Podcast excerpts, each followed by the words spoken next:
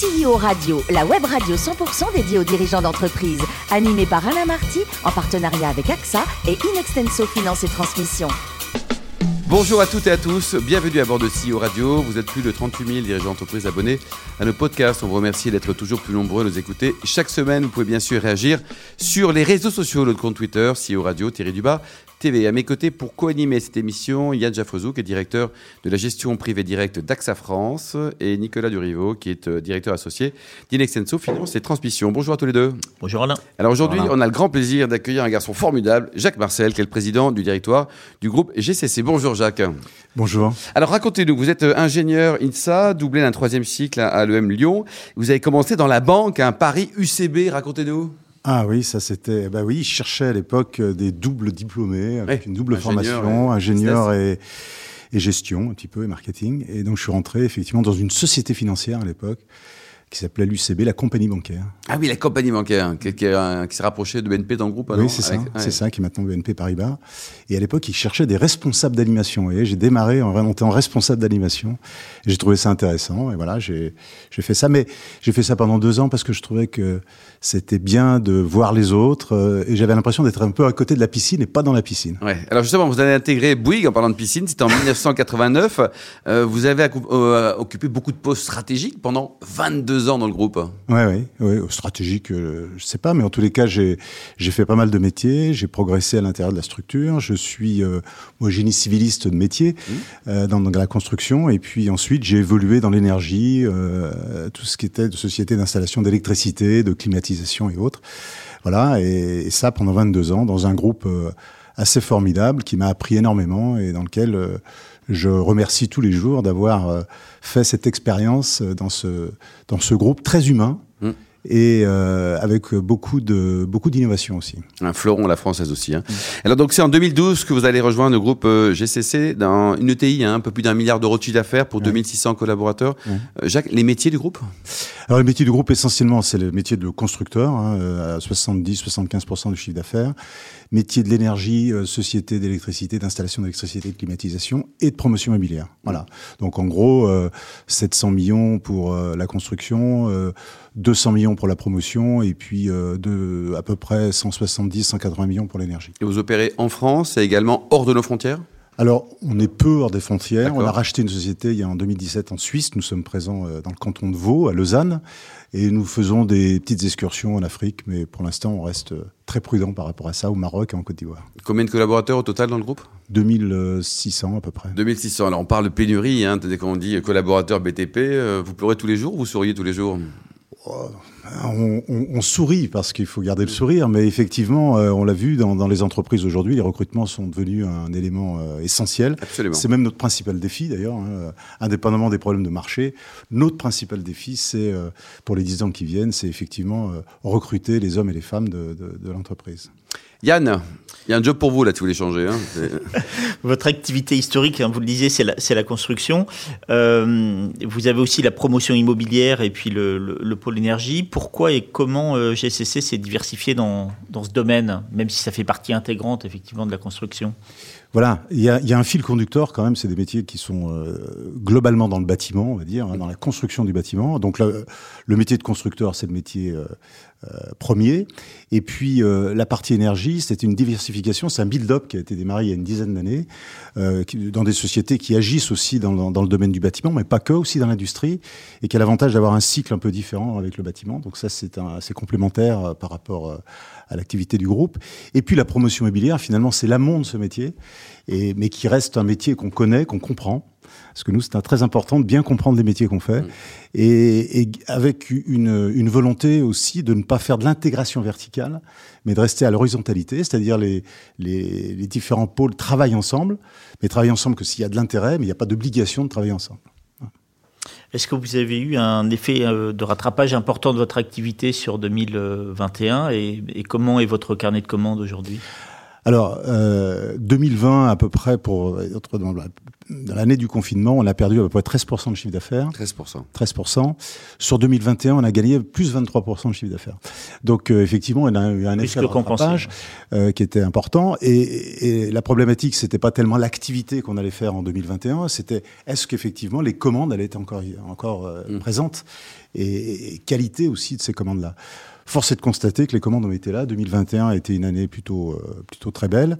On a un carnet de commandes aujourd'hui de 14 mois et demi à peu près, ce qui n'a jamais été le cas dans le groupe depuis, euh, depuis son existence. Donc c'est plutôt, c'est plutôt bien Et rassurant. et rassurant. Bon, alors, euh, on est à peine sorti de la pandémie, que maintenant on est dans des, des structures géopolitiques un peu compliquées, mais pour l'instant, euh, les choses sont plutôt, plutôt bonnes. Et enfin, les normes évoluent très rapidement hein, dans le domaine de la construction. Les demandes évoluent aussi beaucoup euh, avec la prise en compte de l'impact carbone. Comment est-ce que vous adaptez et transformez votre, votre entreprise face à ces défis? Ah oui. Ça, c'est le plus gros défi du domaine de la construction. Vous savez, nous sommes dans des métiers qui ont finalement peu évolué dans les 30 dernières années Mm. euh, en termes de, de- de savoir-faire, d'organisation. Alors, j'exagère un petit peu, mais ça a évolué, mais fondamentalement, on reste dans des systèmes assez conservateurs. Et là, nous sommes à l'orée d'une transformation totale de nos métiers, bien évidemment par les matériaux qu'on va utiliser, mais aussi par la méthodologie.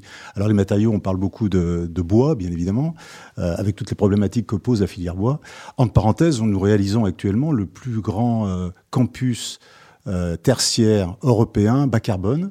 Euh, sur Nanterre, hein, qui Ah oui s'appelle Arboretum, hein, pour le compte d'un client qui s'appelle euh, Oudéum. Donc euh, c'est 125 000 mètres carrés de, voilà, c'est ça. 125 000 mètres carrés de, de, de bureaux, actuellement en cours de construction, et qui est en grande partie en, en bois. Il y a toujours du béton, hein, bien évidemment, et du bois. Donc ça, c'est un élément euh, important. Mais le deuxième élément aussi, c'est l'évolution des matériaux. Euh, nous travaillons aussi avec une, une société euh, euh, qui est une start-up industrielle qui s'appelle euh, Hoffman, et qui fait des, des bétons très bas carbone, euh, qui, qui sont euh, en impact carbone à peu près équivalent à- au bois aujourd'hui. Après, il y a toute l'économie circulaire qui est en train de se mettre en place sur euh, notamment les réhabilitations. Enfin, il y a une vraie transformation de, de nos métiers et c'est pas fini. Ça ne fait que commencer.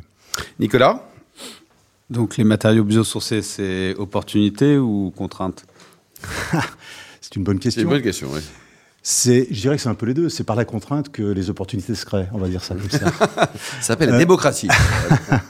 Non, mais bien sûr que euh, on a toujours tendance, euh, l'homme, à aller vers la facilité. Euh, les contraintes vont, vont permettre de créer de l'innovation et d'aller. dans- Donc aujourd'hui, bien évidemment, sous forme de ces contraintes-là, euh, nous sommes de plus en plus euh, innovants pour aller chercher des solutions qui permettent d'apporter à la fois euh, la réponse sur euh, l'impact carbone, mais aussi à la fois de répondre sur l'optimisation des coûts. Parce que, in fine, euh, il faut bien vendre, continuer à vendre nos, nos produits euh, à un prix qui soit acceptable, Voilà, acceptable. pour l'ensemble des utilisateurs. Donc notre rôle à nous, c'est effectivement d'être le lien entre euh, toutes les innovations qui peuvent exister euh, dans, dans, dans le cadre du- des, des marchés de la construction et, euh, et prix final derrière et trouver les bonnes solutions, les optimisations qui permettent de, de garder cette, cette contradiction quelque part, cette injonction, ces injonctions paradoxales. Nicolas? Oui, est-ce que vous avez une croissance de, une politique de croissance externe? Oui, euh, oui, on a eu une politique de, on a une, croissance, une politique de croissance externe assez, assez forte, pas que, hein, beaucoup de croissance organique. Hein, euh, euh, on, on a cru d'une façon assez importante, d'une façon organique, notamment dans la construction. Sur la partie croissance externe, euh, on va continuer euh, dans ce domaine-là, essentiellement d'ailleurs dans le pôle énergie, D'accord. où là, on a des opportunités, on veut faire grossir notre pôle énergie. Et qui sont vos actionnaires qui vous soutiennent alors? Ben, les actions d'acquisition, d'abord, c'est nous, puisque 70% du capital est, dé- est détenu par les cadres dirigeants euh, de l'entreprise. Et euh, on a euh, ensuite 30% de- de- d'investisseurs amis, euh, institutionnels, hein, et qui nous accompagnent depuis la création de l'entreprise, de, de son indépendance, qui était quand? en 99. 99. Voilà. quoi. Donc nous sommes toujours dans, dans, dans, dans- dans cette, cette organisation capitalistique. Ouais, Et là, c'est une, question plus d'actualité. Euh, J'imagine que vos collaborateurs sont impactés par l'augmentation du, prix du gasoil euh, pour venir au bureau sur les chantiers. Est-ce que vous allez leur euh, offrir une carte carburant plus importante alors, non seulement on leur offre une carte carburant, mais on a passé l'ensemble de notre, notre, parc automobile euh, en hybride ou en électrique. Mmh. Et, et, compte tenu de l'évolution aussi euh, de la société, des attentes, euh, il y a un certain nombre de, de, collaborateurs, de jeunes collaborateurs qui ne veulent plus de voitures. Euh, notamment dans les grandes villes. Parce qu'ils viennent en vélo, parce qu'ils viennent en transport en commun, voilà. Donc on, on, a mis des packages euh, particuliers où ils ont la possibilité, avec euh, la somme qu'ils pourraient avoir dans le cadre d'une voiture, garder cette somme pour à la fois avoir une petite voiture électrique et le solde euh, permettre d'avoir une carte pour voyager ensuite euh, en train, en avion, enfin comme il le, le souhaite. Alors, Donc ça, c'est des choses qui sont, vous voyez, qui, qui évoluent. Qui évoluent Alors Jacques, avec euh, dans toutes les mairies là, avec tous ces martiens qui apparaissent là, les maires verts là, quand on fait de la promotion immobilière, c'est compliqué, non? Ah oui, ça je peux dire que c'est compliqué. Euh, Aujourd'hui, on a une une baisse de permis de construire de, de l'ordre de, de, 20 à 30 dans, dans 20 à 30 Oui, depuis dans, dans l'ordre pour le pour le logement, je parle. Donc euh, ça pose euh, des problèmes, hormis des problèmes de construction, mais ça c'est annexe, si j'ose dire. Mais ça, pose, ça peut poser aussi des problèmes sociétaux, euh, puisque je rappelle qu'un certain président, il y a maintenant quelques années, disait qu'il fallait construire 500 000 logements par an on va tomber sans doute autour des 300 000, 310 000. Et, dans ces 310 000, on tient compte bien évidemment des logements sociaux, puisqu'une grande partie des productions de logements sociaux sont faites par les promoteurs. Hein, puisque chaque euh, opération d'une cinquantaine de logements, il y en a à peu près une vingtaine qui sont faites pour faire des logements sociaux. Donc oui, oui, c'est un, un problème. Alors c'est pas uniquement euh, pas jeter la pierre à, euh, aux maires euh, écologiques ou autres. Mmh. Je pense que c'est une tendance de la société qui fait que on ne souhaite plus avoir de construction à côté de chez soi. Et puis la construction a, a un côté effectivement d'impact carbone assez fort. Ouais. Et dans la population, ça, ça joue. Et c'est à nous là aussi d'apporter des solutions et de démontrer que notre métier peut être vertueux. Oui, même s'il y a quand même un déficit de 200 000 logements, vous en parliez. Quoi. Oui. Euh, Jacques, quel regard vous portez sur les, les, les ETI à la française? On est bon, on n'est pas bon, on nous compare toujours aux Allemands, là. Qu'est-ce qui se passe? Bah, D'abord, on est moins nombreux, hein, puisqu'on on a à peu près 5400, et puis euh, par rapport à l'Allemagne. Bon, euh, c'est historique hein, euh, au niveau français, et je crois qu'aujourd'hui, il y a une vraie prise de conscience sur les ETI. Et, et nous, on se qualifie d'ailleurs comme une, on voudrait, on a une ambition d'être une ETI de préférence euh, pour nos clients, mais pour nos collaborateurs. Parce que je trouve que ces modèles d'organisation sont des modèles extrêmement vertueux pour euh, à la fois les clients et, et les collaborateurs. Donc euh, oui, on se, porte, on se porte bien, on progresse. Le gouvernement d'ailleurs a, a, a pris va dans compte, le bon sens. Hein. Va dans le bon sens par rapport à, à, à notre population. Il s'est aperçu qu'effectivement nous étions euh, complètement ancrés dans nos territoires. Ça, mmh. c'est le premier point. Et deuxième point, on était, nous sommes les entreprises qui embauchent le plus en France. Voilà. Donc tout ça euh, a des éléments importants et je, je pense que être une ETI aujourd'hui, c'est une très très bonne chose. Quel est votre meilleur souvenir de randonnée en montagne? Oh là, oh là, le col du Passon. Ah, Anne, vous, Yann, vous vous rappelez où c'est le col du Passon? C'est, c'est Nicolas Fettemana, il est où le col du Passon? C'est près, de Chamonix. Euh, ah bon. Et quand je dis que c'est un bon souvenir, c'est que c'est un souvenir difficile. et le pire souvenir à ski?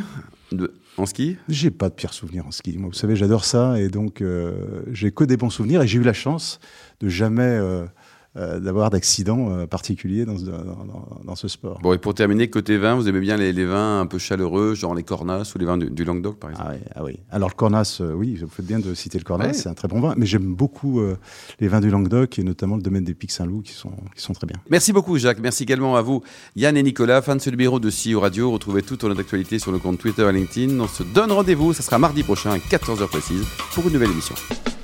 L'invité de la semaine de CEO Radio, une production B2B Radio.tv en partenariat avec AXA et Inextenso Finance et Transmission.